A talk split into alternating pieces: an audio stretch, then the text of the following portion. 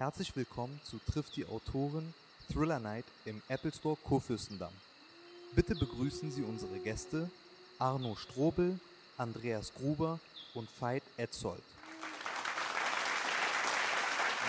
Einen wunderschönen guten Abend. Wir begrüßen Sie ganz herzlich hier zur Apple Thriller Night am Kurfürstendamm. Wir möchten Sie einladen, uns auf einer kleinen Reise zu begleiten. Sie müssen dafür keine Koffer packen, Sie brauchen keine Fahrkarten, kein Auto, nichts. Sie müssen sich einfach nur bequem zurücklehnen. Ach ja, was Sie vielleicht doch haben sollten, wären ganz gute Nerven. Diese Reise geht nämlich durch unsere aktuellen Thriller. Jeder von uns wird Ihnen jetzt eine kleine Stelle aus seinem aktuellen Buch lesen. Und den Anfang mache ich mit dem Dorf.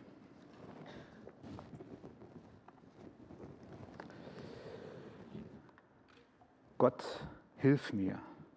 Ich weiß nicht, wie lange ich die Kraft habe, das durchzustehen. In den letzten beiden Tagen war ich nicht in der Lage, mein Zimmer zu verlassen. Ich empfinde eine Angst von einer Intensität, wie ich sie niemals zuvor erlebt habe. Es ist die Erkenntnis, dass ich zum ersten Mal Menschen erlebe, die diese Bezeichnung nicht verdienen, weil ihnen die grundsätzlichen Werte fehlen, die zum Menschsein nach unserer allgemeinen Definition dazugehören.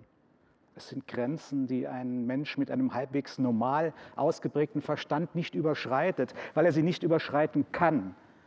Diese letzte Instanz, die uns vor wahrhaft unmenschlichem Handeln bewahrt, sie fehlt diesen Bestien. Zwei Tage habe ich nun gebraucht, die Kraft zu sammeln, die nötig sein wird, um das, was ich niederschreiben möchte, in Worte zu fassen, die dann doch nur ansatzweise in der Lage sein werden, zu übermitteln, was ich gesehen, was ich erlebt habe. Es geht bei diesen Ritualen um Schmerz und Tod. Geleitet werden sie von einem Mann, dessen Namen ich nicht kenne und dessen Gesicht ich nicht gesehen habe, weil er eine Maske trug. Wenn die anderen von ihm sprechen, erwähnen sie seinen Namen nicht, sie reden nur von ihm, er trägt bei seinem abartigen Tun ein purpurnes Gewand, das mich fern an das eines katholischen Priesters erinnert. Das Furchtbare, das Unfassbare ist, dass er sich bei seinem Handeln auf Jesus Christus, unseren Herrn, beruft. Dem, der sich vor über 2000 Jahren für uns hingegeben hat, versucht er nachzueifern, wenn er Menschen quält und in den Tod schickt, so wie damals Jesus qualvoll für die Menschen gestorben ist.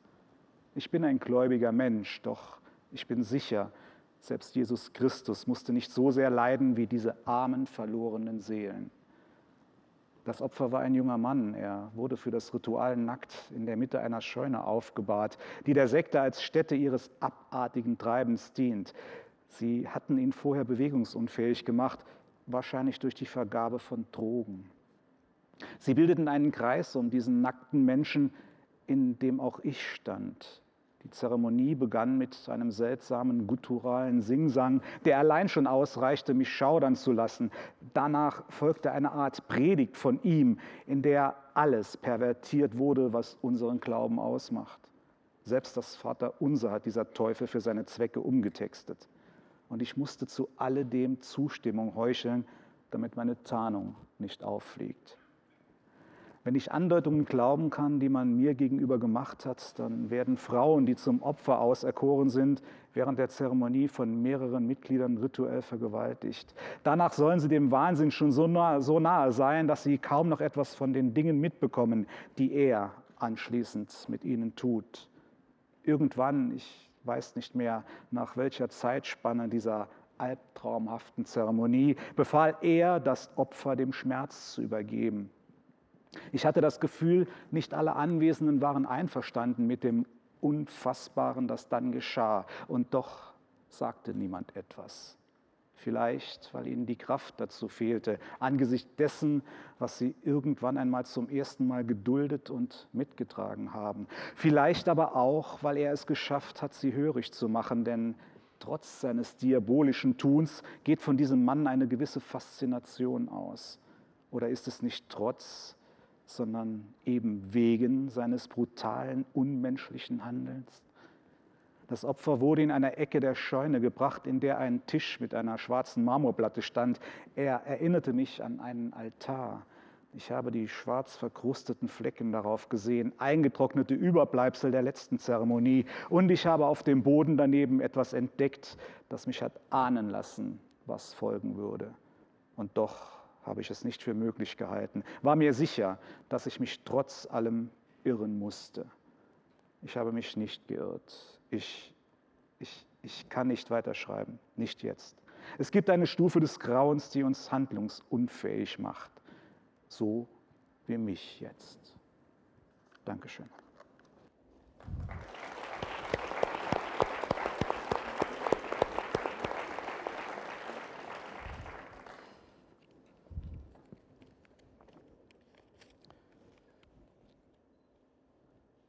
Der alte Güterbahnhof von Plagwitz war wie geschaffen für sein Vorhaben. Von der Eisenbahnstraße östlich des Leipziger Stadtzentrums waren es gerade mal 15 Minuten mit dem Auto hierhin. Außerhalb der Stadt gab es so viele verlassene Getreidespeicher, Bahnhöfe, Fabrikgebäude und Schwilmhallen, dass ihm die Entscheidung für einen passenden Ort beinahe schwer gefallen war. Darum liebte er den Osten so. In vielen Städten war es ihm ähnlich ergangen. In manchen Gebäuden hatte er mehrere Tage lang ungestört verbringen können. Aber dieser verlassene Güterbahnhof bot noch mehr. Er war wie eine kleine Geisterstadt. Er öffnete die Tür des Bahnwärterhauses und trat ins Freie. Sein Auto parkte direkt auf dem Gelände des Bahnhofs. Für wenige Sekunden beleuchtete der Mond den Platz, auf dem einzelne herausgebrochene Backsteine, Blechtrümmer und der Großteil vom Verputz des Gebäudes lagen. Im Umkreis von mehreren Kilometern gab es nichts außer verrosteten Gleisen, über deren morsche Holzbalken hüfthohes Unkraut wucherte. Der Asphalt war rissig und es roch nach Öl und Teer. Dunkle Wolken zogen über die verfallenen Bahnhofsgebäude. Er ging zu seinem Wagen. Am Horizont zuckte ein Blitz, der bis zum Boden fuhr. Eine gefühlte Ewigkeit später krachte der Donner in weiter Ferne. Irgendwo im Osten ging ein Gewitter nieder. Doch hier nieselte es nicht einmal. Trotzdem lagen Feuchtigkeit und spürbar prickelnde Elektrizität in der Luft. Er holte seinen Metallkoffer vom Rücksitz. Die Innenbeleuchtung war deaktiviert. Aber selbst wenn die Alarmanlage losgegangen wäre, hier hätte es niemand bemerkt. Mit dem Koffer ging er durch die Wartehalle. Die alte Bahnhofsuhr war fünf Minuten vor zwölf stehen geblieben. Diese Symbolik gefiel ihm. Tatsächlich war es eine Stunde nach Mitternacht. Er betrat die Toiletten. Das Licht seiner Taschenlampe tanzte durch den Raum. Die Zwischenwände waren herausgerissen worden und so ergab der Kachelboden eine große weiße Fläche. Einige Handwaschbecken und Urinale fehlten. Andere waren zersplittert und ragten nur noch wie spitzkantige Ruinen aus der Wand. Ein Spiegel war intakt, die anderen lagen zerbrochen auf dem Boden. Der übliche beißende Gestank, der auf solchen Toiletten herrschte, fehlte. Stattdessen hing ein Geruch von Kalk, Moos und rostigen Rohren in der Luft. In Augenhöhe befand sich ein Milchglasfenster, durch das in unregelmäßigen Abständen das Licht eines Blitzes fiel. Er stellte den Koffer ab und schaltete die Taschenlampe aus. Stattdessen aktivierte er den Scheinwerfer, der auf einem Stativ stand und an eine Batterie angeschlossen war. Das grelle LED-Licht badete den Raum in gleißende Helligkeit. In der Mitte des Raumes lag eine junge Frau auf dem Boden. Sie trug nur ein Höschen. Sie hatte ihm bereitwillig alles über ihre Familie erzählt und er hatte ihr im Gegenzug erklärt, dass er ihr den fünften Halswirbel gebrochen hatte und sie danach geknebelt. Seitdem versuchte sie mit hochrotem Kopf ihren Körper zu bewegen, um zu fliehen. Manche ergaben sich ihrem Schicksal, manche kämpften bis zum Schluss. Sie war eine von denen, die bis zum Ende um ihr Leben bettelten. Das wusste er. Aber es war sinnlos. Er hatte versucht, es ihr zu erklären, doch sie hatte nur geschrien und sogar versucht, ihn zu beißen. Sie würde der krönende Abschluss sein, die perfekte Wiedergeburt. Die Vorbereitungen dauerten etwa eine halbe Stunde. Er drehte sie auf den Bauch. Zuerst brach er ihre Fingerknochen. Obwohl sie den Schmerz unmöglich spüren konnte, zuckte ihr Gesicht bei jedem knackenden Geräusch zusammen.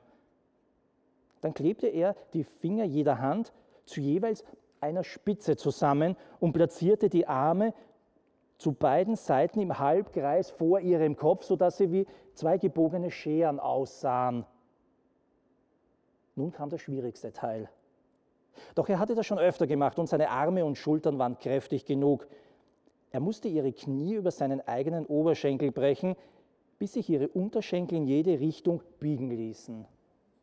Danach konnte er ihre Hüfte und die Beine aufrichten und über ihrem Körper aufstellen. Er benötigte nur wenige Minuten, bis ihr Körper perfekt ausbalanciert war. Schließlich hatte er Übung darin. Sie sah aus wie eine Zirkusattraktion, die ein besonderes Kunststück vorführte. Der biegsame Mensch. Natürlich ahnte sie nicht, welch wichtige Stelle sie in seinem Leben einnahm, sondern brüllte sich einfach nur die Seele aus dem Leib. Sie konnte das Lederband um ihren Kopf unmöglich sprengen und die Stoffknebel aus dem Mund speien. Der einzige Effekt war, dass ihr Kopf hochrot anlief, wie die Farbe eines Hummers. Wie passend. Immerhin sollte sie einen Skorpion darstellen.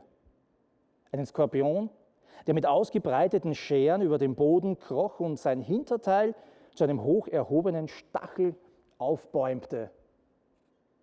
Zuletzt klebte er ihre Zehen zu einer Spitze zusammen. Danach war sie perfekt. Nun öffnete er den Koffer und entnahm drei Injektionsnadeln mit Schläuchen, an deren Enden 200 Milliliter Röhrchen mit dem Antigerinnungsmittel hingen. Andernfalls würde das Blut binnen Minuten stocken und nutzlos werden. Gleich ist es vorbei, sagte er sanft und punktierte mit den Nadeln die Halsschlagader und die Arterie in der Leiste. Statt ein weiteres Loch in die poröse Vene ihrer Armbeuge zu stechen, führte er die dritte Nadel in ihren Handrücken ein. Mit jedem Schlag pumpte das Herz Milliliter um Milliliter in die Röhrchen. Hin und wieder musste er sie wechseln. Nach eineinhalb Litern würde Nathalies Herz langsamer schlagen und schließlich ganz aufhören. Es wurde Zeit. Er ging einige Schritte zurück betrachtete seinen jüngsten Skorpion und schaltete die Kamera ein, die auf einem Stativ in der Ecke stand. Nun hieß es warten, bis das Schicksal seinen Lauf nahm. Vielen Dank.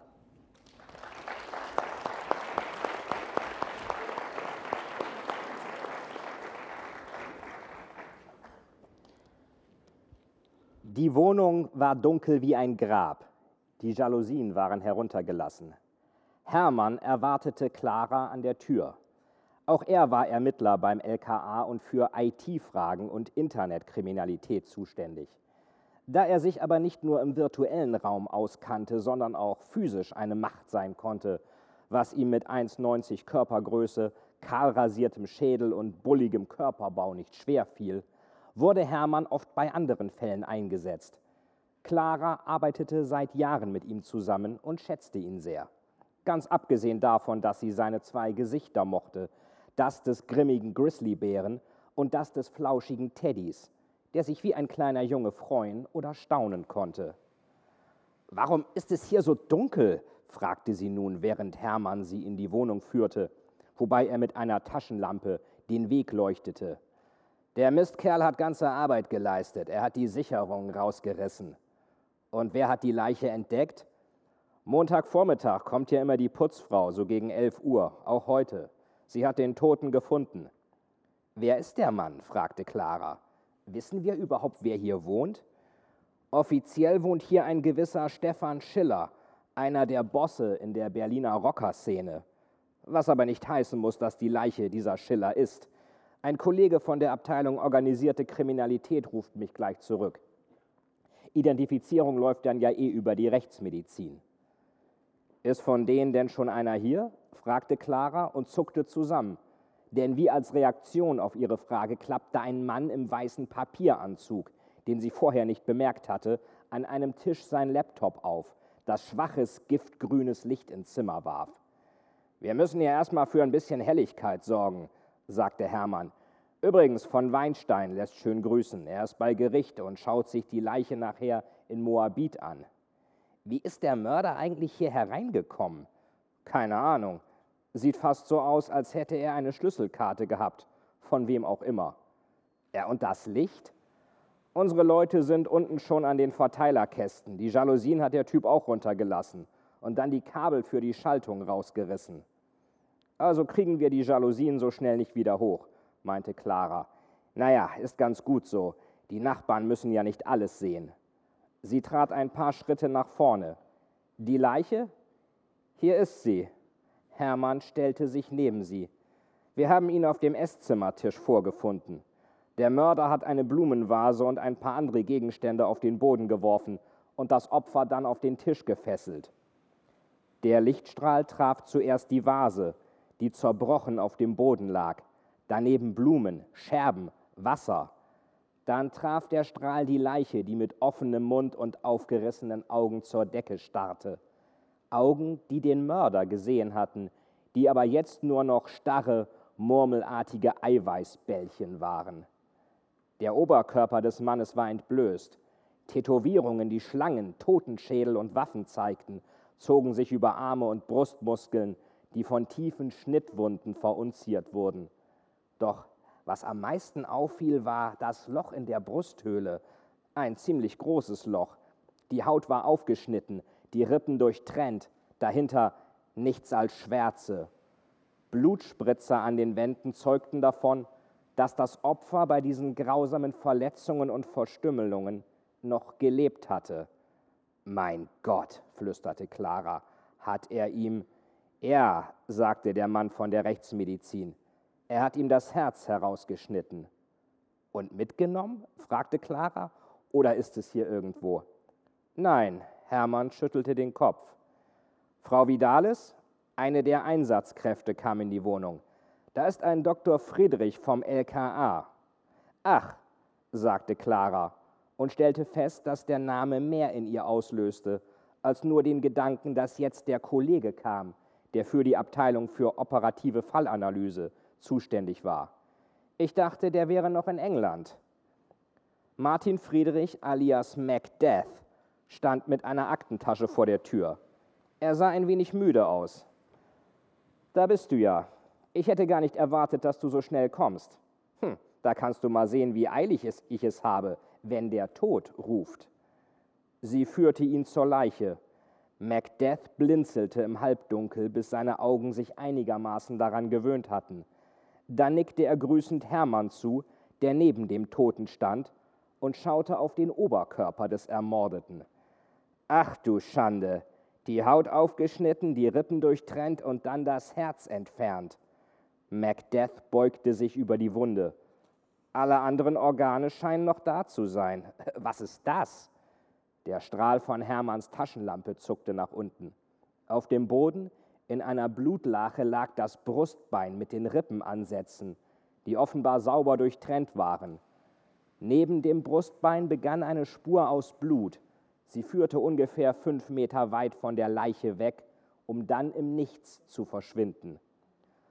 Als hätte er das Herz bis hier in der Hand gehalten und dann irgendwo verstaut, meinte Clara und suchte den Fußboden ab, konnte aber keine weiteren Spuren entdecken. Hier ist was, rief einer der Polizisten. Das ist. Ach du Scheiße! Sie eilten in die Zimmerecke gegenüber der Wohnungstür. Ist das ein Hund? fragte Hermann. Ja, ein Pitbull, wie es aussieht.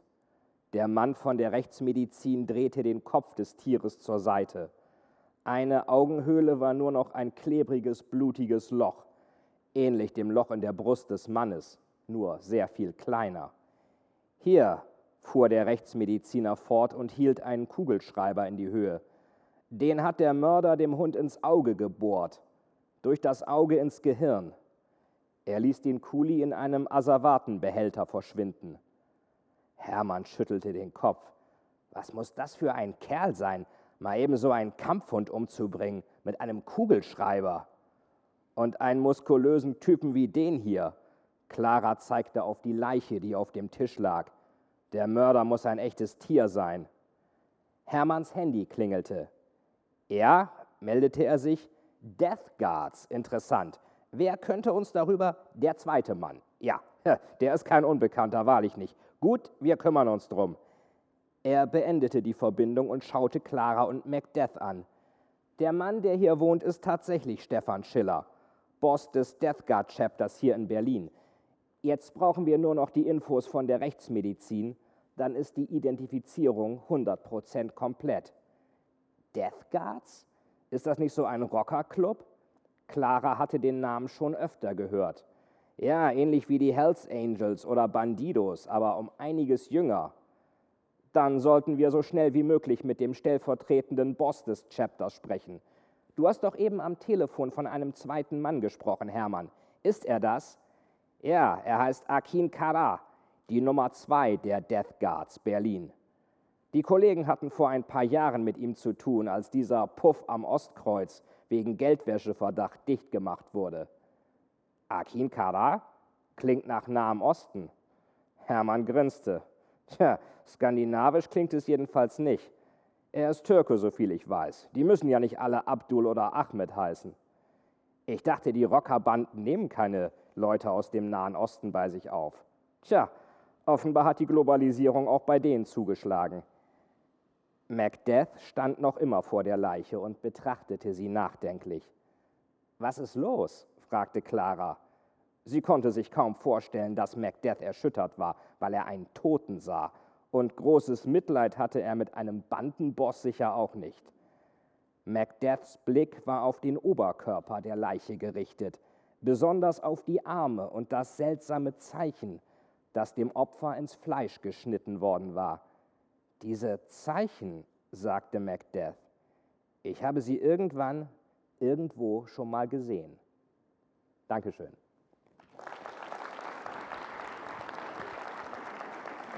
Mann, Mann, Mann. Kann mich vielleicht mal irgendjemand zwischen diesen beiden Herren hier rausziehen? Das ist ja unfassbar. Sag mal, warst du irgendwie in, in früheren Berufen ein Metzger oder sowas in der Art? Ähm, das müsste ich mal nachprüfen mit einem Geisterbeschwörer, der da die früheren Leben nochmal hervorholt. Oder einen Exorzisten. Klar. Möglicherweise. Vielleicht auch eher Chirurg. Also ich weiß auf jeden Fall jetzt, wie ich zukünftig die Frage bei Lesungen beantworten äh, werde. Äh, sagen Sie mal, Herr Strobel, haben Sie eigentlich irgendwie, sind Sie irgendwie krank oder sowas? Dann werde ich grundsätzlich sagen, hört euch mal den Etzert und den Gruber an, dann fragt er mich wieder. Andreas, wie kommen wir auf die Idee, jemanden wie einen Skorpion zu trapieren? Die Idee kommt ganz einfach, die ist da.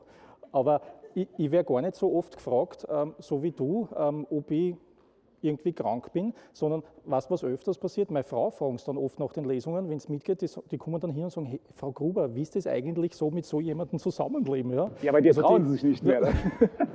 Na, wie komme ich auf den Skorpion? Ich weiß es nicht. Das ist, ist eine der meistgestelltesten Fragen, woher kommen eigentlich die Ideen? Ich, keine Ahnung. Woher kommen die Ideen? Wie geht es euch? Wie ist das bei dir, Arno? Wo ja, kommen die ist, Ideen her? ja, das ist, das ist tatsächlich eine Frage, die, die häufig gestellt wird und ich antworte immer, weil ich das tatsächlich so empfinde. Ich nehme mir meine Ideen aus meinem Umfeld. Ja, ich, ich greife alltägliche Situationen auf. Ja, ja.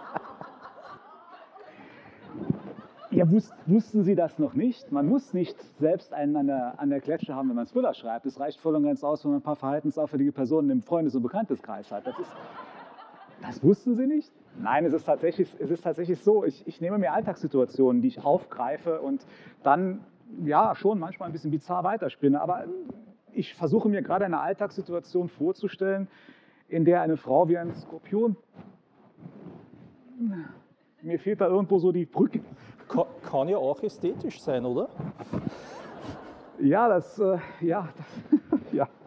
Es ist ästhetisch, ja, das kann sein. Nein, also es, es, ist ja tatsächlich so, diese Frage wird ja permanent gestellt und sie ist natürlich sehr, sehr schwierig zu beantworten, weil ich weiß nicht, wie es euch geht, es geht mir tatsächlich so. Man versucht für sich selbst irgendeine Erklärung zu finden, aber im Grunde genommen kann ich es gar nicht genau sagen, wo die Ideen herkommen. Kannst du das genau beziffern? Genau auch nicht. Manchmal kommen irgendwelche Sachen äh, plötzlich, dann sind die da. Oder auch wenn ich irgendwelche Artikel manchmal in Zeitungen lese, da muss man auch so ein bisschen Schatzsucher sein und denken, Mensch, das wäre doch mal eine tolle Story, äh, das könnte man irgendwie verarbeiten. Ich glaube, was viele immer nicht glauben, ist, dass man nun nicht notwendigerweise nur, also eigentlich wollte ich Serienkiller werden, aber das ist ja strafbar, deswegen bin ich Autor geworden. Das stimmt eigentlich und ich würde sagen, da spreche ich auch für Andreas und Arno Eigentlich nicht. Eigentlich. Also eigentlich, eigentlich überhaupt Eigentlich. nicht, gar nicht, grundsätzlich nicht. Also mich hat mal auf einer Lesung einer gefragt, sag mal, ist ja ganz schön krass, was Sie da schreiben. Ja, Behandlung waren Sie auch schon mal. Wie Behandlung? Ja, Psychiatrie. Äh, nee, was? Also das konnte er gar nicht glauben. Der dachte wohl, da muss man mindestens irgendwie schon mal in so einer Gummizelle gesessen haben und nachts sich so eine Eishockeymaske aufsetzen und Kettensäge.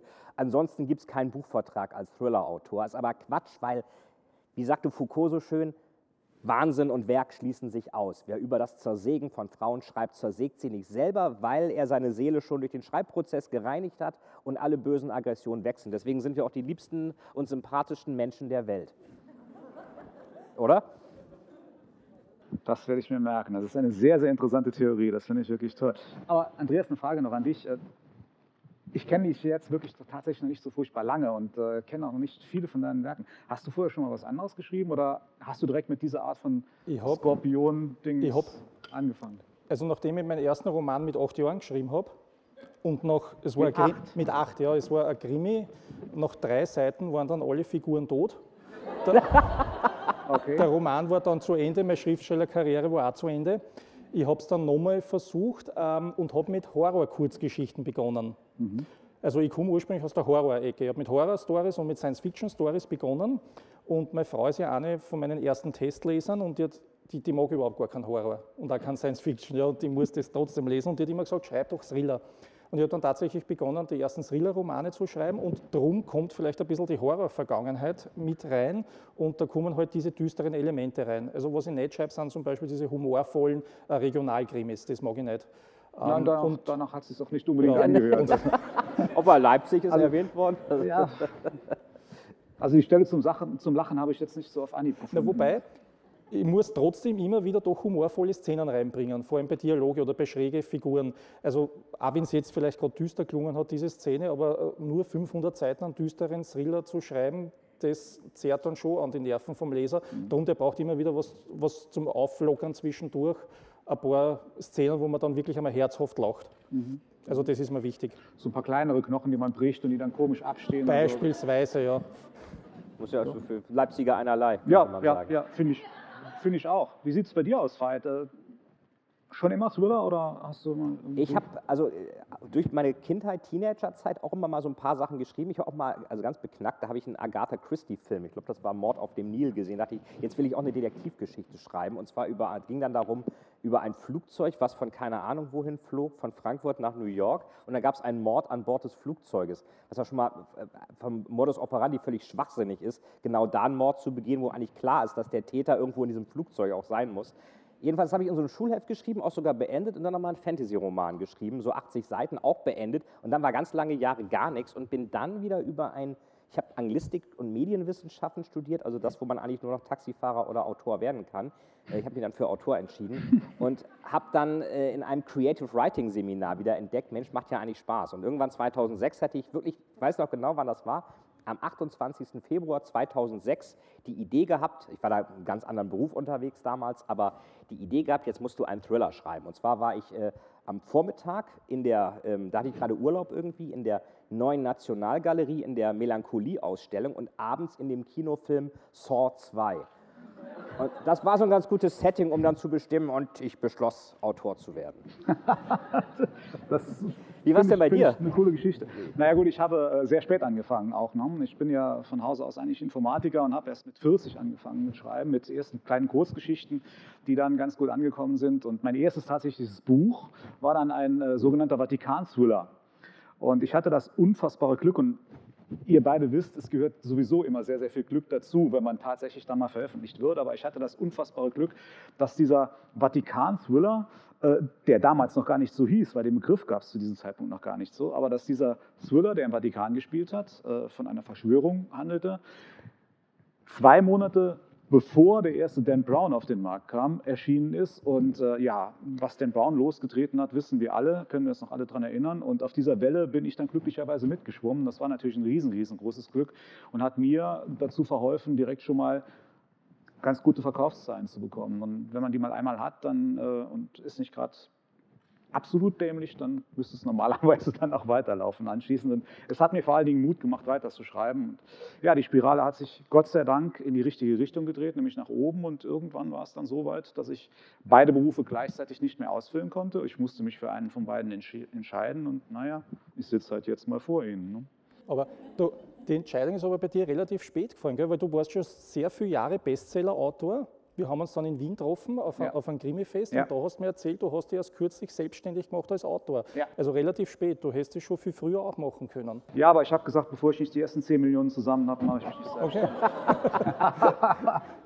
nein, nein, das ist, es ist, du weißt es selbst, es ja. ist genau das Umgekehrte. Es ist tatsächlich so, das ist doch ein Trugschluss. Das, äh, ich glaube, mit, mit dieser Mehr muss man auch mal ein bisschen aufräumen, dass man tatsächlich meint, wenn jemand mal ein, zwei, drei, von mir aus auch vier Bücher in der Bestsellerliste hatte, die jetzt nicht gerade auf eins standen, aber recht gut platziert waren, dass ab dem Moment äh, die große Schubkarre herhalten muss, um das Geld nach Hause zu karren. Es ist einfach nicht so. Und es war bei mir tatsächlich so, durch meinen Job, den ich in der Bank hatte, in Luxemburg, also am Puls des Verbrechens quasi, durch meinen Job, den ich dort in der Bank hatte, den ich 20 Jahre ausgeübt habe, habe ich ein wirklich gutes Gehalt gehabt. Und das auch nur annähernd mit der Schreiberei zu erreichen, ich meine, da erzähle ich euch beiden nichts Neues, das wisst ihr am besten, äh, da bedarf es schon einiges. Und äh, ich habe mir geschworen, ich höre nicht eher in der Bank auf, bis ich meine Familie durch die Schreiberei, zumindest in diesem Moment, genauso gut ernähren kann, wie ich das vorher mit der Bank konnte. Und das hat ebenso ja. lange gedauert. Bei mir war es ja ähnlich. Also 2014 hast du als freier Autor selbstständig ja. gemacht, oder? Bei mir war es genauso, 2014.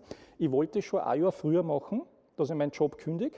Ähm, ich war genauso in der Finanz wie du, in meinem mein Brotjob und habe zu meiner Frau gesagt, so jetzt ist der Moment gekommen, jetzt mache ich mich selbstständig. Und sie hat gesagt, na, lieber nicht, warte nur ein bisschen, wer weiß, wie, dieses, wie sich das entwickelt. Ich habe dann meinen Literaturagent angerufen, ja, habe ihm von den Plänen erzählt und haben mir gedacht, er wird mir jetzt den Rücken stärken. Und was hat er gesagt? Na, Herr Gruber, warten Sie noch lieber ein bisschen. Und wenn das der Literaturagent sagt, es gibt dann doch schon zu denken. Ja, ja. Und hast du noch äh, Veit, deinen dein Job? Neben also im festen Job habe ich, äh, hab ich nicht. Ich habe ja in verschiedenen, ja, diversen Branchen gearbeitet. Also ich habe auch mal Banking gemacht. Ich glaube, von Leuten wie Arno und mir kommt der Begriff Banker sind Henker. Und ähm, habe also Banking, Versicherung, Allianz, äh, Strategieberatung, äh, Managementausbildung. Also und einige, also ich bin jetzt auch freiberuflich, aber was ich noch ein bisschen verbinde, ist, dass ich Unternehmen Führungskräften, Managern beibringe, wie sie spannend kommunizieren können, was man so Storytelling nennt. Und äh, da gibt es auch nicht viele, die jetzt äh, gleichzeitig Thriller und Bestseller schreiben und sagen, diese Elemente funktionieren im Thriller, bau die doch mal in deine Präsentation an, dann ist sie vielleicht nicht ganz so stinklangweilig wie sonst immer.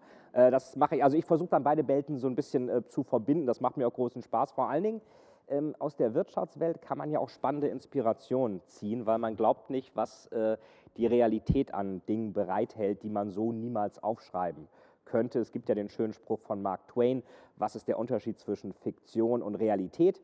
Fiktion muss Sinn ergeben. und von daher ist das es ist aber, glaube ich, was mir aufgefallen ist, ich weiß nicht, wie es bei euch war, als ihr in eurem festen Job oder wo auch immer noch wart, dass es in Deutschland immer so ein bisschen kritisch beäugt wird, wenn jemand nebenbei Bücher schreibt und am besten auch noch, oh Gott, oh Gott, erfolgreich damit ist. Weil dann kann der sich ja nicht mehr um seinen richtigen Job kümmern. Wenn einer ins Stadion geht oder zum Saufen oder wo auch immer in seiner Freizeit, ist vollkommen okay. Wenn einer wirklich geistig kreativ was macht, was auch Wert schafft für Leser, ist das immer so eine gewisse Schwierigkeit, die man, glaube ich, so in der Form in Amerika nicht hat, aber wo auch hier dann gern diese, sag mal, Neidkultur aufkommt. Ja, das hängt wahrscheinlich damit zusammen, dass die Banker mit dem Begriff geistige Kreativität nichts anfangen können. Okay. Schätze ich. Schätze ich mal. In Österreich ist die Situation ganz einfach so, wenn meine Frauen, die jemanden kennenlernen und wir plaudern und es kommt dann zum Thema, äh, was ist der Beruf und ich sage, ich bin Autor, Schriftsteller, kommt dann die erste Frage, und haben Sie schon was veröffentlicht? Also das ist so eine typisch österreichische Frage, ja. wo, ein, wo das sind eher so die, die, die, die Künstler, die jahrelang von der Muse oder darauf warten, bis die Muse küssen. Ja, und ja, diese, diese Muse ist ein ganz heimtückisches Tier, das muss man wohl sagen. Die, die küsst halt nicht so wahllos in der Gegend rum. Aber du hast gerade eben den Begriff Storytelling äh, erwähnt. Das ist ja, das greift ja auch im übertragenen Sinne äh, für die Konstruktion von Geschichten, für die Konstruktion von Büchern. Ja, man muss ja auch, man, man, man muss ja auch ein gewisses Konzept haben. Wie kann ich spannend erzählen? Wie kann ich so machen, dass die Leute am Ball bleiben? Wie macht ihr das? Wie machst du das? Wie, wie, wie gehst du an eine Geschichte ran? Ich stelle mir ganz einfach vor, dass ich den Roman schreibe, den ich am liebsten selber gern lesen würde. Weil jetzt müssen wir auch mit einem, äh, mit was aufräumen, was die Leute oft äh, falsch ähm, in den Gedanken haben. Wir schreiben nicht den Roman einmal runter und dann ist er perfekt, sondern in meinem Fall, bei euch wird es ähnlich sein, der Roman wird überarbeitet, überarbeitet, überarbeitet und letztendlich lese ich ihn wahrscheinlich 10, 12 Mal. Ja, und ich muss ganz einfach spannend schreiben, weil sonst würde ich mir selber langweilen, wenn ich das schon zum zwölften Mal immer wieder diese selbe Szenen lese. Also ich bin, es ist ein reiner Selbstschutz, dass ich das versuche, so spannend wie möglich zu schreiben. Ja. Herrlich! Sehr schön. Aber jetzt wirklich was ich damit meinte, ist dieses Herangehensweise, wie, wie, baue ich die Story auf, wie gehe ich ran. Also setze ich mich hin und habe eine Idee und fange einfach mal wahllos drauf, äh, an, drauf loszuschreiben oder, oder wie funktioniert das bei dir?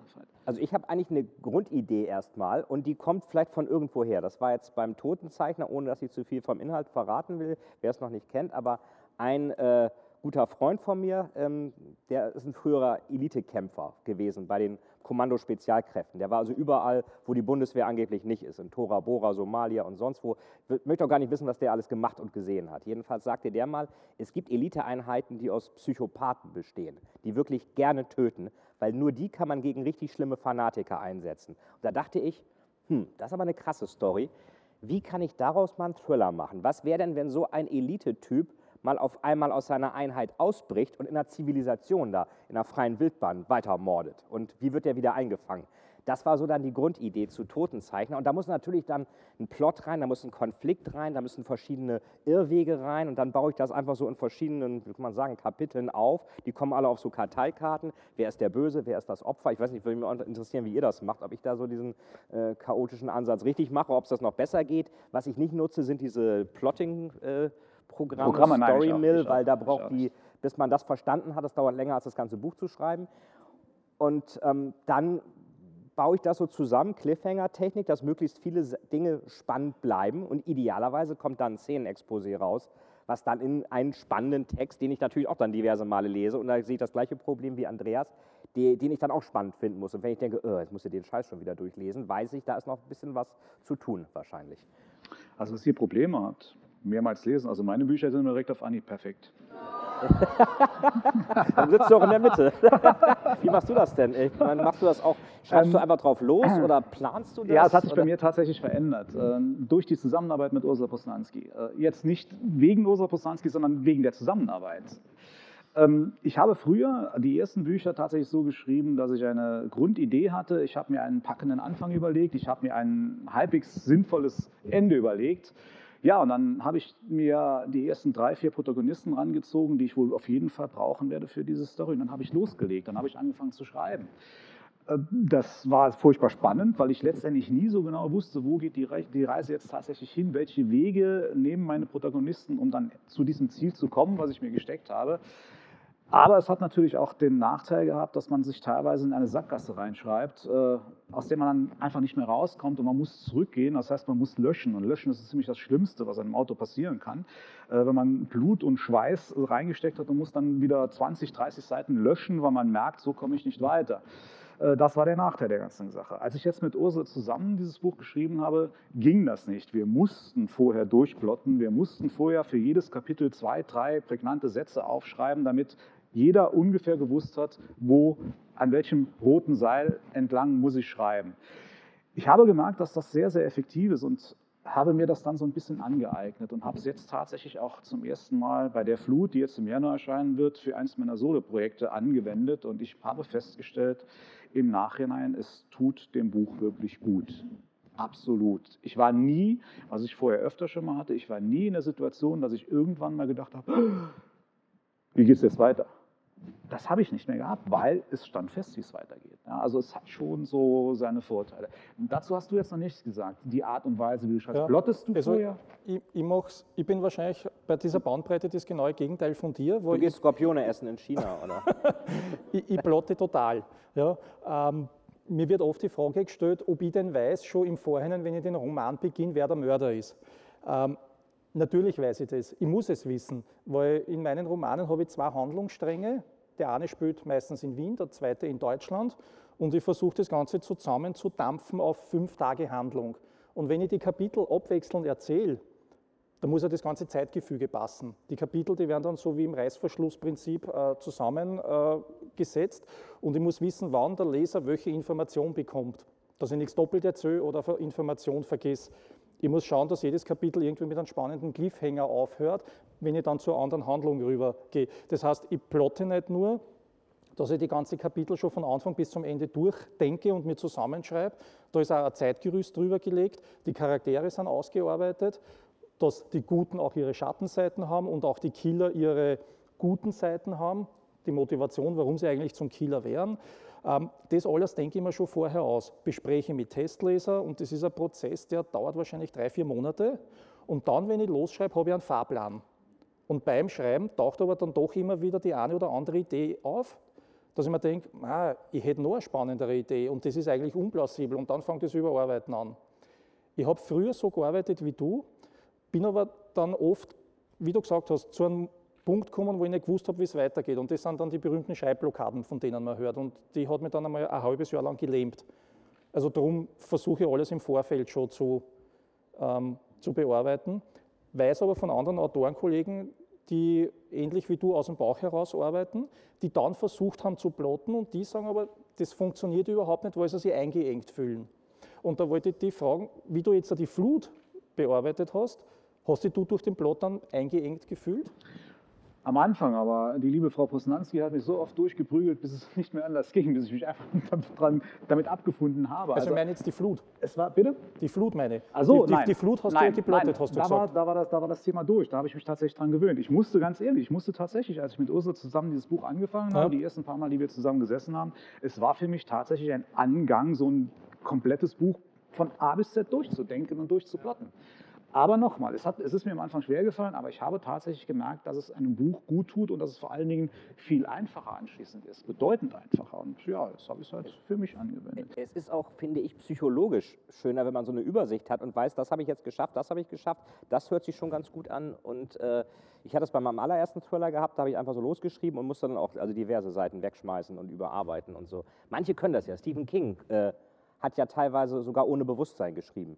Ja, ich, ich habe das Gefühl, das macht er öfter. Ja, der hat Cujo Klebstoff geschnüffelt und ja, und alles, äh, angeblich, ob das stimmt. Und plötzlich war das Manuskript fertig. Er konnte sich nicht mehr daran erinnern. Das hätte ich auch gern mal. Ich wach auf und das Manuskript ist fertig. Ich weiß nicht, ob ihr das habt, aber. Äh, aber äh, mal was anderes. Ich meine, wir, wir plaudern hier die ja, ganze Zeit. Ich finde es so, total nett, mit euch zu plaudern, aber. Ja, ja. wir plaudern hier die ganze Zeit so nett vor uns hin und stellen uns gegenseitig. Ich meine, eine kurze Frage: Wozu sind Sie eigentlich da? Stellen Sie mal Fragen. Also, ich würde vorschlagen, wir gehen jetzt mal Richtung Publikum und hören mal, ob es da vielleicht Fragen gibt Dinge, die Sie interessieren. Und da vorne geht schon eine Hand hoch, das finde ich doch schon mal toll. Wenn es möglich ist, vielleicht am besten mit sagen, an wen die Frage gerichtet ist oder wenn sie an alle gerichtet ist, dann tatsächlich an alle. Okay, also die Frage geht an euch alle und mich würde mal interessieren, ob ihr euch manchmal im Nachhinein davor erschreckt, was eure Gedankengänge beim Schreiben sind. Wenn die Druckfahnen kommen, das ist kurz bevor das Buch in Druck geht, muss man es nochmal durchlesen und zu korrigieren. Und da hat man aber noch so viele Stellen im Kopf, dass man irgendwie nicht überrascht ist, ähm, weil man das Buch ja noch so präsent hat. Aber dadurch, dass ich zwei Reihen habe, ähm, zum Beispiel mit dem, mit dem Martin S. Snyder, da gibt es die Reihe Todesfrist, Todesurteil. Ähm, da ist dann der Verlag an mich herangetreten, ob ich noch einen weiteren Teil schreiben kann. Und da habe ich mir mal den ersten Roman hernehmen müssen, nach vielen Jahren, und habe ihn wieder mal durchgelesen. Und da bin ich schon überrascht gewesen, wo, wo da habe ich schon sehr viel vergessen von dem Roman und war schon sehr überrascht, weil ich mir gedacht habe, so schlecht ist es eigentlich gar nicht. Ja, also, also um die Frage zu beantworten, ja, ich habe schon sehr viel vergessen und war dann immer wieder überrascht, ähm, wie ich das dann aufgelöst habe gegen Ende hin. Mir geht es eigentlich auch so, bei, gerade wenn die Sachen länger her sind, dass ich manchmal denke, Mensch, eigentlich klasse und grausig und fies. Man denkt aber auch, hm, das ist aber sehr schwülstig, das würdest du heute vielleicht anders machen. Ähm, ich glaube, dass, dass ich jetzt so Albträume von den Sachen bekomme, ähm, die, äh, das habe ich jetzt eher, eher nicht. Das passiert eigentlich während des Schreibens. Aber das ist dann, weil ich glaube, dann ist es auch verarbeitet irgendwie. Man denkt vielleicht nochmal, Mensch, das habe ich ja gut gemacht damals oder das habe ich ja ein bisschen dürftig gemacht, das würde ich jetzt besser machen oder anders. Ähm, aber ich glaube, dadurch, während des Schreibens, da da so eine Seelenreinigung stattgefunden hat, ist es, glaube ich, nicht so, dass man nochmal in irgendeiner Weise, also ich jedenfalls, äh, dass ich nochmal irgendwie retraumatisiert werde dadurch. Also ich hatte das ein einziges Mal, wow, ist das jetzt laut, hui. Ich hatte das ein einziges Mal, dass ich tatsächlich Albträume hatte. Das, da habe ich mich aber selbst reinmanövriert. Das hat jetzt weniger was mit dem, mit dem Buch an sich zu tun, sondern mit einer, mit einer bestimmten Situation, äh, die, ich, die nötig war, um dieses Buch schreiben zu können. Es geht dabei um das Buch äh, Der Sarg. Äh, es geht da um lebendig begraben sein, eine meiner eigenen Urängste, definitiv. Also es ist das erste und einzige Mal, dass ich mir eine meiner Urängste von der Seele geschrieben habe mit diesem Buch. Ich weiß nicht, woher es kommt, es ist total irrational, aber ich habe panische Angst davor, lebendig begraben zu werden. Auf jeden Fall, dieses Buch beginnt natürlich mit einer Szene, in der eine Frau in einem Sarg erwacht. Und jetzt ging es darum für mich, wie stelle ich das dar oder wie, wie kann ich das nachempfinden, um es realitätsnah beschreiben zu können. Jetzt war der erste Gedanke natürlich eigentlich ganz simpel. Ich gehe bei einem Bestattungsunternehmer vorbei und frage, ob ich mal Probe liegen darf. Ja, das ist so erster Gedanke. Das habe ich dann sein lassen aus zwei Gründen. Zum einen wäre es ja doch recht pietätlos gewesen und zum zweiten habe ich mir überlegt, wenn ich mich in einen Sarg lege und der macht einen Deckel zu, da kriege ich einen Herzkranzgefäßkatar. Das ja, das nutzt ja auch nichts. Also musste ich mir was anderes überlegen und ich habe mich dann zu Hause nachts um 3 Uhr, als es komplett ruhig war, kein einziges Tönchen mehr, weil alles gepennt hat, habe ich mein Büro komplett abgedunkelt, dass auch nicht der kleinste Fitzlicht mehr durchgekommen ist. Also wirklich schwarz. Und dann habe ich mich auf den Rücken gelegt, Beine und Arme ganz fest an den Körper gepresst, Augen aufgerissen, gegen diese schwarze Wand gestarrt und habe mir vorgestellt, wenn ich jetzt einen Arm hebe, macht es Glock. Ja, oder ein Bein Dong. Ich habe mir also ganz fest vorgestellt, wenn ich mich jetzt nur ein bisschen bewege, stoße ich irgendwo an die Wände eines Sargs. Und das habe ich genau zwei Minuten ausgehalten. Da bin ich aufgesprungen, habe das Licht angeschaltet, habe mir den Schweiß von der Stirn gewischt und dann habe ich diese Szene geschrieben. Ich glaube, das merkt man in der Szene auch an, dass ich wirklich Angst hatte in diesem Moment. Was ich nicht bedacht habe bei der ganzen Sache war, dass ich anschließend einige Male davon tatsächlich geträumt habe, bin schweißgebadet nachts aufgewacht. Da sieht man mal, wie tief diese Angst sitzt. Ich habe meine Mutter schon dazwischen gehabt und habe ihr gesagt, wenn ich rausfinde, dass du mich in der Kindheit irgendwann in eine Kiste gesperrt hast, haben wir ein Gespräch. Aber sie, sie streitet ab, definitiv. Ja, so war das. Wie sieht es denn aus? Gibt es denn sonst noch Fragen? Ich würde gerne mal wissen, ähm, was Sie in Ihrer Freizeit lesen. Ist es das komplette Gegenteil, also Liebesromane, historische Romane, um dann den Kopf frei zu kriegen? Oder ist es eigentlich auch sowas Thriller, um wieder Ideen zu kriegen, um zu gucken, was schreiben andere? Ist die Frage an uns alle wieder rumgestellt. Ja, dann äh, wollen wir wieder, fängst du ja. wieder an? Ja? Ich lese sehr gerne Horrorromane. ähm, ist ja was Steve, ganz anderes. Stephen King, Richard Lehman, Joe Lansdale. Ich lese sehr gern Thriller, aber da eher angloamerikanische Autoren und französische Autoren. Und weil wir gerade dabei sind, es gibt irgendwo in diesen heiligen Hallen äh, unsere Buchempfehlungen, glaube ich, aufgelistet. Also die können wir uns dann nachher anschauen. Ich lese aber auch sehr gern Comics. Lucky Luke, Asterix, Tim und Struppe. Und gerade um Weihnachten herum habe ich oft eine melancholische, melancholische Phase, da lese ich so Jugendbücher, die drei Fragezeichen beispielsweise.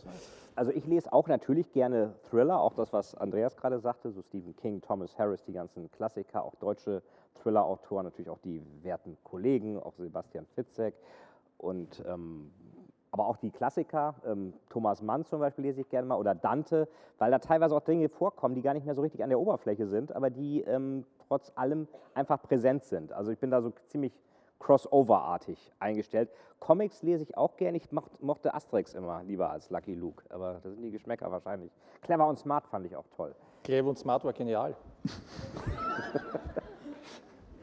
Hallo. Also ich lese auch querbeet. Das ist allein schon dem Umstand geschuldet, wie Veit es gerade schon angesprochen hat. Man trifft sich natürlich sehr häufig unter Kolleginnen und Kollegen auf irgendwelchen Literaturfestivals und so weiter und so fort oder auf Messen. Dann ist es eigentlich schon Usus, dass man die aktuellen Bücher dann mal austauscht, sich gegenseitig signiert und man nimmt sie mit.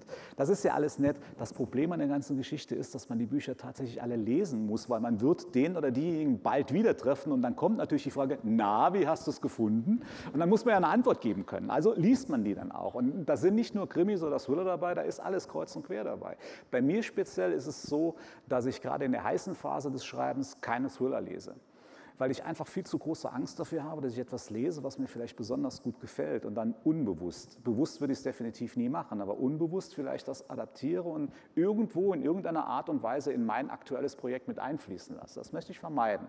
Also lese ich während der aktiven Schreibphase, also wirklich, wenn es richtig heiß hergeht, dann lese ich was ganz anderes. Das sind dann Komödien, das, das darf auch ruhig mal ein sogenannter Frauenroman sein oder das ist mir ganz egal. Ich fresse alles in mich rein. Es gibt zwei Dinge. Es gibt zwei Dinge, die ich definitiv nicht lese. Da verweigere ich mich. Ich lese keine Bücher, in denen gebissen wird. Also dieses Vampir-Dings. No way, bin ich raus. Und Feuchtgebiete brauche ich auch keine.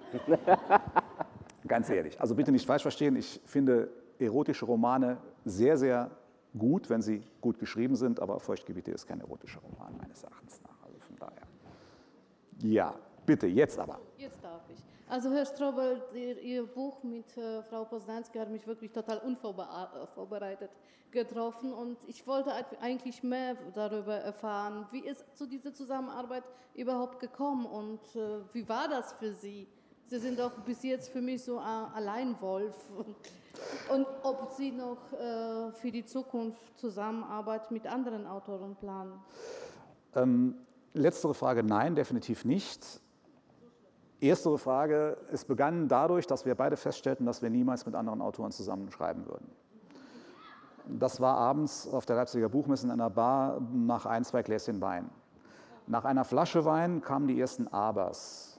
Man könnte das eventuell angehen, wenn, nur unter einer gewissen Konstellation, ja, wenn man die Geschichte aus zwei Ich-Perspektiven, also aus zwei Perspektiven, zwei Ich-Perspektiven und jeder hat seine eigenen Kapitel und die gehören ihm auch. Ja, die, man schreibt den Ping-Pong-Verfahren, wie wir das bei Fremd gemacht haben. Nur dann könnte es funktionieren. Wir haben es probiert, am Anfang noch aus Jux. Es hat super funktioniert und irgendwann wurde aus Jux Ernst und aus Ernst wurde ein Vertrag und aus dem Vertrag wurde ein Buch.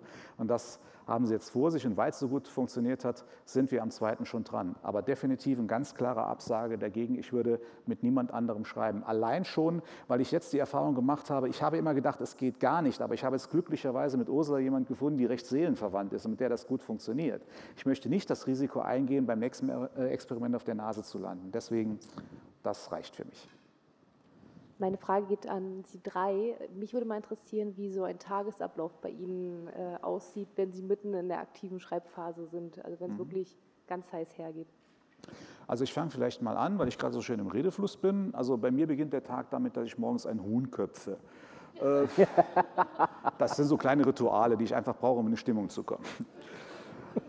Nein, der Tagesablauf sieht unterschiedlich aus. Man versucht natürlich, selbstverständlich versucht man, gerade wenn man, wenn man das hauptberuflich macht, sich selbst zu disziplinieren und eine gewisse äh, Regelmäßigkeit reinzubekommen. Oft funktioniert es auch, manchmal funktioniert es auch nicht. Um nicht zu sagen, es geht manchmal kolossal daneben. Es passiert mir, dass ich morgens um, wie vorgenommen um 8 Uhr an meinem Schreibtisch sitze, voller Tatendrang, schalte den Rechner ein, schaue auf den, schaue auf den Monitor, Monitor schaut auf mich und wir stellen innerhalb von einer Minute fest, wir werden heute keine Freunde. Das passiert dann geht es nicht, dann mache ich was anderes. Es geht umgekehrt so, dass ich gar nicht schreiben wollte und sitze plötzlich am PC und schreibe 10, 12, 15 Seiten. Was ich damit sagen möchte, ist, man versucht seinen Tagesablauf, oder ich versuche meinen Tagesablauf zu planen. Es gelingt vielleicht zu 50, 60 Prozent. Alles andere ist kreatives Chaos. Kann ich eigentlich nur bestätigen. Also der gute Wille ist immer da, das strukturiert, so ein bisschen so merkantilismusartig. Jetzt ist der Beginn, jetzt muss ich schreiben, dann höre ich auf zu machen. Das Problem ist, dass natürlich die Kreativität oder die berühmte Muse nicht immer dann da ist, wenn man sie gerade braucht. Die kann auch mal da sein, wenn man im Zug fährt und zufällig seinen Laptop dabei hat, dass dann einfach Sachen aus einem rauskommen und die schreibe ich dann auch runter und äh, die sind dann vielleicht auch noch mal ein bisschen optimierungsbedürftig. Aber es ist immer wichtig, glaube ich, wenn diese kreativen Schübe da sind, dann auch schreiben zu können und auch die Zeit zu haben, das auch zu machen. Und äh, da auch nicht zu kritisch zu sein, sondern zu sagen, ich äh, überarbeite das noch ein paar Mal, aber das, was jetzt kommt, ist vielleicht originell und das muss noch ein bisschen feingeschliffen werden. Was wir in Deutschland oft denken, ist, dass irgendeine Muse einen so küsst, in Österreich wahrscheinlich auch, äh, und äh, dann kommt das irgendwie und ist dann schon perfekt. Und das ist natürlich ein großer Trugschluss. Hemingway sagte ja so schön, der erste Entwurf ist immer scheiße. Und je mehr man sich als Autor an diese Wahrheit gewöhnt hat, desto eher ist man auch bereit, erstmal was Ungewöhnliches aufzuschreiben, natürlich nachdem man es vorher vielleicht strukturiert hat und ähm, dann der Situation entsprechend das auch zu nutzen und äh, dem freien Lauf zu lassen. Also ich glaube, jeder Profi-Autor kann auch so ein bisschen auf Befehl schreiben, aber wenn man merkt, es geht überhaupt nicht, äh, dann trotzdem krampfhaft weiterzuschreiben, ist teilweise was, wo man mit der Überarbeitung dann länger braucht als mit dem Neuschreiben. Und ähm, da muss man auch pragmatisch sein. Also insgesamt, äh, Struktur ist immer gut, aber die Kreativität kommt dann doch eher ähm, etwas unvorhergesehen und dann, wenn es der Kreativität der Muse passt, nicht zwangsläufig dem Autoren. Ja, das sehe ich auch so. Andreas? Also bei mir ist so, weil du gerade gesagt hast, man muss sich dazu zwingen, wenn es bei mir überhaupt nicht geht, das Schreiben und ich habe überhaupt keinen Bock zum Schreiben, dann mache ich was anderes, dann mache ich eine Stunde lang Einkommensteuererklärung und dann nachher funktioniert es ganz super wieder, dass ich weiterschreibe. Und ich muss bei mir zumindest ganz klipp und klar trennen, was ist Freizeit und was ist Schreibarbeit. Weil Schreiben ist ganz einfach ein Brotjob, wie jeder andere auch. Man geht ganz einfach in ein Büro und schreibt. In meinem Fall ist, ich gehe in den ersten Stock in mein Schreibbüro und dort schreibe ich. Und wenn, ich dann, wenn dann die Freizeit anfängt, dann gehe ich ganz einfach raus. Und wenn ich wieder reingehe, schreibe ich wieder. Und bei mir fängt es an um 7 Uhr in der Früh. Meine Frau fährt nach Wien ins Büro, da sitze ich am PC und schreibe. Was ich nicht machen darf, ist gleich in der Früh Internet aufmachen und E-Mails abrufen. Weil dann vergehen vier Ja, Stunden, fünf. Stunden und ich denke mir, um Gottes Willen, jetzt muss ich am Nachmittag noch einmal so viel Tempo machen. Und wenn ich den Nachmittag dann auch beginne, mit mit E-Mails abzurufen, ob schon Antworten gekommen sind, dann ist der ganze Tag erledigt. Ähm, hier vorne war eben noch eine Frage in der ersten Reihe. Ist, ist, ist die noch da, die Frage? Ja. Das ist dann auch, wäre dann auch die letzte für den Moment, weil wir haben noch ein bisschen was anderes für Sie. Aber bitte erstmal die Frage. Die Frage geht doch direkt an dich, Arno. Wie du sicherlich weißt, sind Katzen der deutschen liebsten Haustiere. In deinem Buch Das Rachespiel hatte ich das Gefühl, du kannst Katzen gar nicht leiden. Wie kam es dazu, dass du dieser armen, armen Katze das angetan hast, was du ihr angetan hast und nicht einen Hund genommen hast zum Beispiel? Also ich finde das ganz bemerkenswert. Das, ist, das, ist, das muss man sich jetzt wirklich mal auf der Zunge zergehen lassen. Ich finde es wirklich bemerkenswert. Ich bringe seit Jahren reihenweise Leute um, auf bestialische Weise. Kein Mensch fragt, hat jemals danach gefragt, sag mal, warum hast du denn die arme Frau umgebracht? Oh, die arme Frau, die hat ja. Aber man legt einmal eine Katze um und das ist unglaublich. Nein, ich habe überhaupt nichts gegen Katzen, ganz im Gegenteil. Ich habe zwei Katzen zu Hause. Okay, es ist nur noch eine, weil ich musste ja üben, aber. Nein, ernsthaft. Ich, hab, ich, ich bin wirklich sehr, sehr tierlieb. Aber mein Gott, manchmal gibt es einfach, äh, erwartet der Plot einfach mal äh, eine Grausamkeit und ich bin dann großzügig bereit, sie zu erbringen. Es hat nichts damit zu tun, dass ich etwas gegen Katzen habe. Es hätte genauso gut ein Hund dort hängen können. Ohne weiteres. So. So viel also erstmal zu Fragen, zu denen, die wir uns selbst gegenseitig gestellt haben, zu denen, die Sie uns gestellt haben. Wir haben Ihnen jetzt noch etwas mitgebracht, und zwar etwas ganz Besonderes. Wir werden Ihnen nacheinander jeder einen kleinen Part aus einem Buch lesen, das erst im nächsten Jahr erscheinen wird. Also alle drei werden wir Ihnen jetzt aus unseren neuesten Werken lesen, die es einfach noch nicht zu kaufen gibt, die gerade noch ganz frisch sind, ganz frisch fertiggestellt sind. Und äh, ich lese natürlich aus Die Flut, der im Januar erscheinen wird.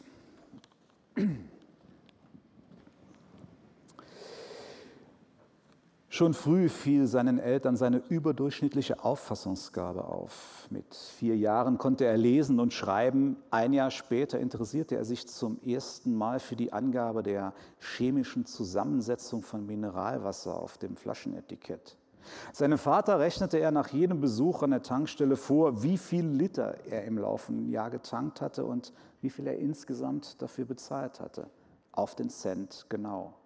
Zwei Wochen nach seiner Einschulung wurde er in die zweite Klasse versetzt. Am Ende des gleichen Schuljahres übersprang er eine weitere Stufe und kam im Alter von sieben Jahren in die vierte Klasse.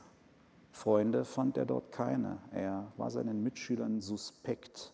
Er sprach nicht viel und wenn doch, waren es meist seltsame Dinge, die sie nicht verstanden. Seinen Eltern ging es zu diesem Zeitpunkt schon ähnlich.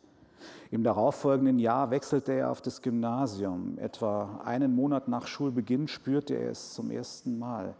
Es war ein warmer Septembernachmittag und er saß wie so oft auf der abschüssigen Wiese im Garten, starrte mit glasigem Blick in die Ferne und versuchte die Gedanken zu orten, die sein Verstand in dicht aufeinanderfolgenden Schüben produzierte.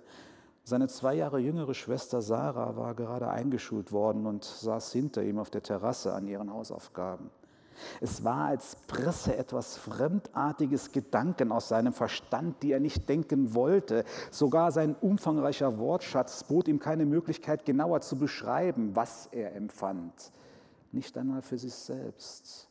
Diese Unzulänglichkeit machte ihn wütend, so sehr, dass er aufsprang, zu Sarah lief und ihr ohne Zögern seine geballte Kinderfaust ins Gesicht schlug.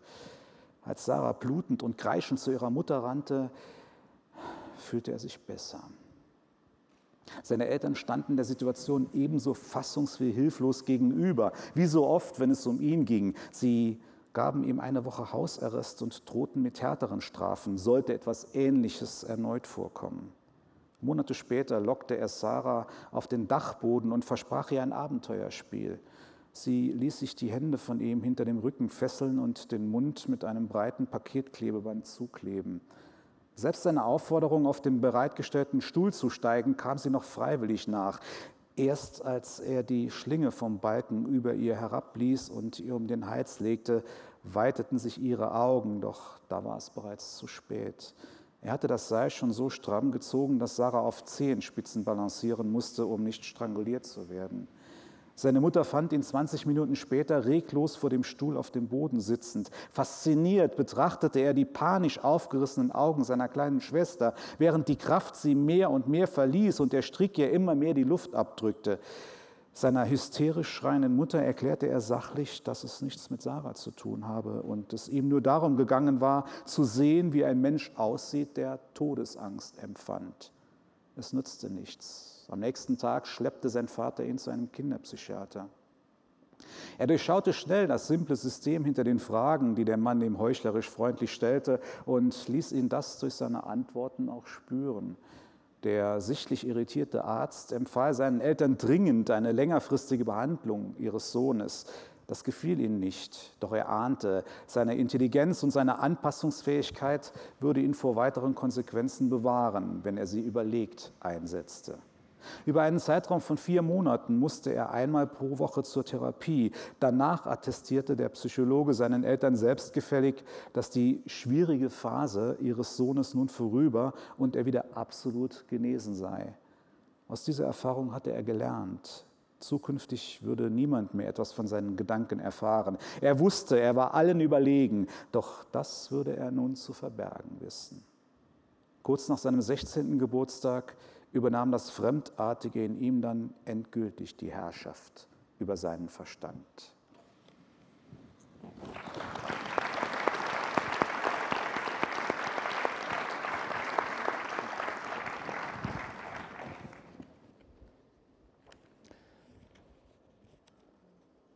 Martin S. Snyder stand an den Klippen und starrte aufs Meer hinaus. Die Gischt spritzte einige Meter die Felsen hinauf und er spürte den feinen, salzigen Sprühregen im Gesicht. Über ihm kreischten die Möwen. Irgendetwas hatte sie aufgeschreckt. Snyder sah zum Hafen der Insel hinunter. Soeben kam ein Wagen die enge Klippenstraße hinauf. Ein Gefangenentransporter. Er beförderte drei Häftlinge, doch Snyder interessierte sich nur für einen von ihnen, Pete van Loon. Er nahm einen Zug von der Zigarette, trat von den Felsen zurück und ging in den Schatten des hohen Gebäudes, das sich hinter ihm befand. Im nächsten Moment war der Transporter auch schon da und hielt mit knirschenden Reifen. Zwei uniformierte Vollzugsbeamte kamen aus dem Gebäude. Sie trugen keine Schusswaffen, waren jedoch mit Taser, Pfefferspray und Schlagstock ausgerüstet. Die Tür des Transporters öffnete sich und ein Häftling im grauen Overall stieg aus. Um seine Fußgelenke lagen Ketten und seine Hände waren hinter dem Rücken gefesselt. Snyder musste sicher gehen, dass er auch tatsächlich hinter den Mauern dieser speziellen Anstalt verschwinden würde, und zwar für immer. Im Hochsicherheitstrakt für geistig abnorme Rechtsbrecher. Pete van Loon reckte die Nase in die Luft, blickte aufs Meer hinaus und atmete tief ein, sodass sich sein voluminöser Brustkorb hob als wollte er noch einmal den salzigen Duft des Meeres genießen. Er drehte langsam den Kopf und blickte zu Snyder. Er sagte drei Sätze auf Niederländisch, die der Wind zu Snyder herübertrug. Maul halten, brüllte einer der Beamten. Pete van Loon wurde am Oberarm gepackt und weitergeschoben. Im nächsten Moment verschwanden er und die anderen beiden Häftlinge hinter dem Tor. Der Fahrer des Transporters stieg aus und ging zu Snyder. Ich habe gehört, ich soll Sie zum Hafen mitnehmen, aber Rauchen ist im Fahrzeug nicht gestattet. Snyder starrte in die Glut des Joints. Was ich rauche, ist nirgends gestattet. Ah, dachte ich mir schon. Der Fahrer hob die Augenbrauen. Was hat der Mann zu Ihnen gesagt? Snyder stieß den Rauch langsam durch die Nase aus und kniff die Augen zusammen. Es ist noch nicht zu Ende, übersetzte er. Ich komme wieder, dann geht es weiter. Er zuckte mit den Achseln. Der Rest ist unwichtig. Snyder schnippte die Zigarette weg und stieg in den Transporter. Vielen Dank.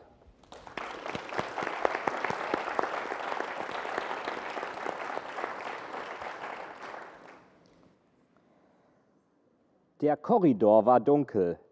Es roch muffig. Ein großer Hygienefreund war er ja noch nie gewesen, aber hier war es offenbar noch schlimmer geworden. In der Ferne, so sagte man, kommen die wahren Eigenschaften eines Menschen zum Vorschein, die guten und die schlechten, hier offenbar nur die schlechten. Die Rollos waren heruntergezogen, die Sonne blinzelte durch die Spalten und brach sich in der abgestandenen Luft, die so ranzig war, dass man sie hätte ergreifen können. Davor Fliegen, die ziellos hin und her schwirrten. Schöner Wohnen würde hier keinen Preis vergeben. Blick in die Küche. Die Spüle randvoll mit Geschirr. Auf dem Küchentisch Konserven, Gabeln, schmutzige Servietten, Takeaway-Gerichte vom Chinesen. Eines davon noch halb voll. Zwei Essstäbchen ragten wie die Kreuze von Golgatha aus einem ekelhaften Mischmasch aus blau angelaufenen Nudeln und pelzigem Schimmel. Auch darauf ein ganzer Fliegenschwarm. Verdammt, wo kamen all diese Fliegen her? Lieber gleich weiter. Wo war er nur? Lebte er wirklich in diesem Saustall? Der Gestank wurde noch schlimmer. Zeitungen und Magazine lagen auf dem Flur verstreut, so als sollte hier tapeziert werden. Doch tapezieren wäre sicher das Letzte, was dem Bewohner dieser Wohnung eingefallen wäre, auch wenn es nötig gewesen wäre, denn die von Schimmel zerfressenen Tapeten hingen schwarzgrau von der Wand hinunter. Vorne das Wohnzimmer, die Jalousien halb geöffnet, auf dem Tisch eine Ansammlung von Cola-Dosen, Bier- und Whiskyflaschen, alle Bierflaschen leer, zwei Whiskyflaschen ebenfalls, in der dritten noch ein Fingerbreit Alkohol. Auf dem Tisch einige bunte Pillen, weißes Pulver. Verdammt, er hatte doch nicht etwa angefangen, Drogen zu nehmen. Gesoffen hatte er in letzter Zeit eh zu viel, geraucht sowieso, aber von Drogen hatte er bisher die Finger gelassen. Eine dieser komischen Maschinen zum Zigarettendrehen, Blättchen, bröseliger Tabak, zwei kleine Tütchen, wahrscheinlich mit Marihuana oder Cannabis, Zigarettenascher in dem überquellenden Aschenbecher und Kippen auf Fußboden und Sofa. Einige der Kippen waren derart in den Boden getrampelt, dass sie wie ein Teil des fleckigen Teppichs wirkten. Und in der Mitte des Tisches ein Handy, nur noch zu 10 Prozent geladen, voll mit Anrufen in Abwesenheit. Auch hier fliegen, auf dem Boden, der Decke und eigentlich überall. Klar, in so einer Messi-Wohnung waren Fliegen, aber so viele? Links das Bad. Der Gestank wurde unerträglich. Dies war doch nicht der Gestank von Müll oder von Schimmel oder von einer Wohnung, die zu selten gelüftet wurde. Dies war der Gestank von etwas anderem, etwas, das uralte Instinkte weckte, etwas, das einem sagte, dass hier etwas geschehen war, was nicht geschehen durfte. Ein Griff an die Tür zum Badezimmer, kurzes Innehalten, durchatmen, die Luft anhalten, die Tür öffnen, grelles Licht im Bad. Mit einem Mal war alles klar. Wenn man in einem derart zugemüllten Saustall von Klarheit sprechen konnte, aber es war klar, was mit ihm war. Er war nicht verreist, er war nicht verschollen, er war hier. Er lag in der Wanne, tot, denn leben konnte so jemand nicht mehr. Nicht so, wie er jetzt aussah. Der Gestank war wie ein Fallbeil. Auch hier fliegen. Sie krabbelten auf ihm herum, dort, wo die Leiche nicht unter Wasser war. Das Fenster stand auf Kipp und die Luft der furchtbare Gestank hatte die Fliegen angelockt. Diese Mischung aus Schimmel, verfaulten Essensresten, ranziger Luft und Leichenfäulnis. Die Fliegen setzten sich auf die Leiche, legten ihre Eier und die Maden ernährten sich von dem fauligen Fleisch. War es sein Gesicht?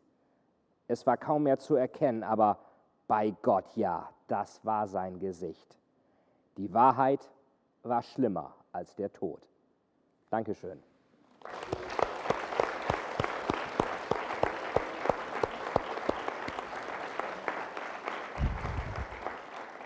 Ansonsten, ich glaube, ich spreche im Namen meiner beiden Kollegen. Es war toll hier. Lob an Apple an der Stelle für diese tolle Location. Lob an Sie, nicht nur, dass Sie gekommen sind, sondern dass Sie auch bis zum Schluss geblieben sind.